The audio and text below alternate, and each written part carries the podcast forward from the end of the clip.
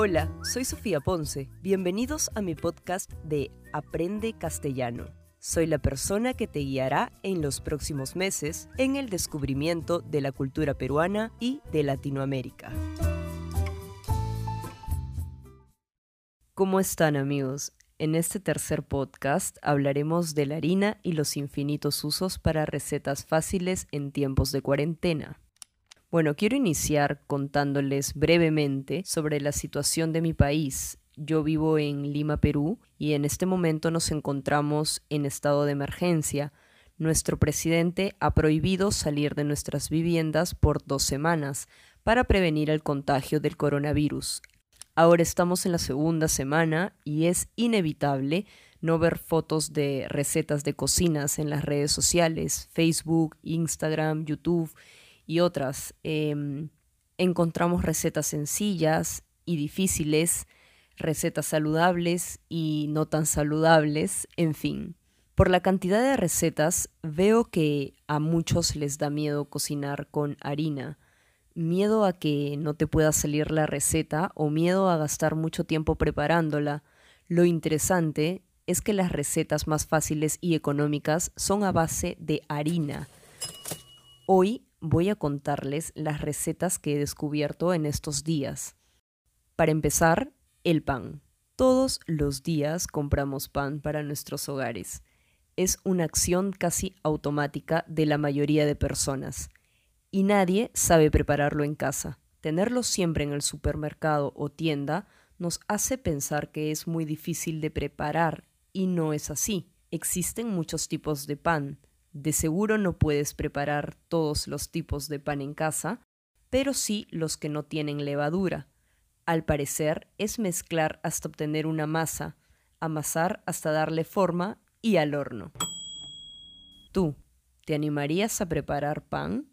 Cuéntame, quiero saber qué piensas tú.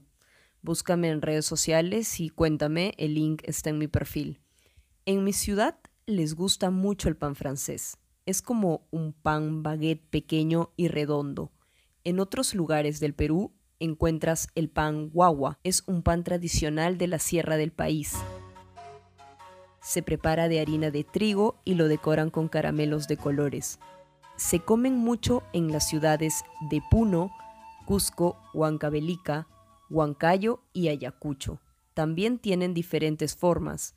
Son preparados con formas de animales como las llamas, caballos, formas de objetos como coronas y regalos, hasta formas de personas que representan a los campesinos de su pueblo. Es un pan de tradición andina y cultura incaica. Su nombre está en lengua quechua y significa pan bebé. Antiguamente se usaban como ofrendas. Hoy lo comen bastante en la ciudad de Cusco, sobre todo el primero y segundo de noviembre, día de todos los santos y día de los muertos.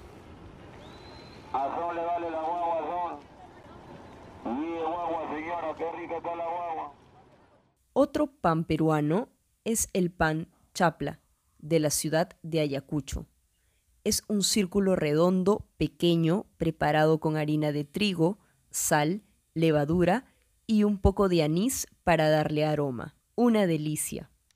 Continuamos con otra receta que es muy fácil y rápida. Tu ingrediente principal, la harina, por supuesto. Se trata de piadinas o tortilla de harina. Esta receta tiene dos orígenes diferentes. Una viene de México y la otra de Italia pero la preparación es la misma, solo cambia el nombre. En México le dicen tortillas de harina y en Italia piadina. Otra diferencia podría ser el tamaño, ya que en México suelen ser más pequeñas, para usarla para los famosos tacos. Por otro lado, las piadinas suelen ser más grandes, ya que en oportunidades he visto que las doblan en cuatro. Una maravilla. Para prepararla necesitas harina, aceite o mantequilla, agua y sal. La masa se fría en una sartén por 6 minutos y listo. Puedes rellenarlo con lo que quieras. Por si quieren ver la receta, búscame en Instagram como cuantocuesta.p. Un dato curioso de las tortillas de harina mexicanas es que cambian de nombre conforme el relleno que tengan. Por ejemplo, si tiene pollo, pimientos y especias, se llaman fajitas. Si tienen frijoles, verduras y salsa picante, son burritos. Y por último, si son de mucho queso, se les llama quesadillas.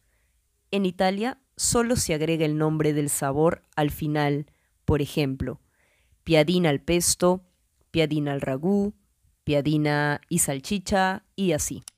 Y llegamos al final de este podcast. Quiero terminar todos los episodios con una frase, palabra o proverbio en español y hoy he elegido un proverbio relacionado a lo que ya estábamos hablando y dice así, a pan duro, diente agudo.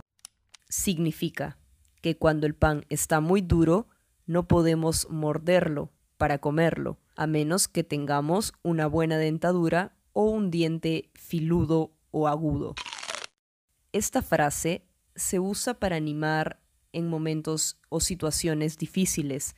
Por ejemplo, si tenemos un problema grande y duro como el pan, se nos aconseja ser más cuidadosos y precavidos para solucionarlo como el diente agudo. Y bueno, espero lo hayan entendido. Si no, pueden buscarme en Instagram y con gusto les voy a explicar acerca de este proverbio. Bien, hemos terminado por hoy. Si tienes comentarios o sugerencias, escríbeme en Instagram. Búscame como Sofía Ponce o también encuentras el link directo en mi perfil. Estoy abierta a nuevas ideas y consejos. Gracias por escucharme y nos vemos pronto. Chao, hasta la próxima.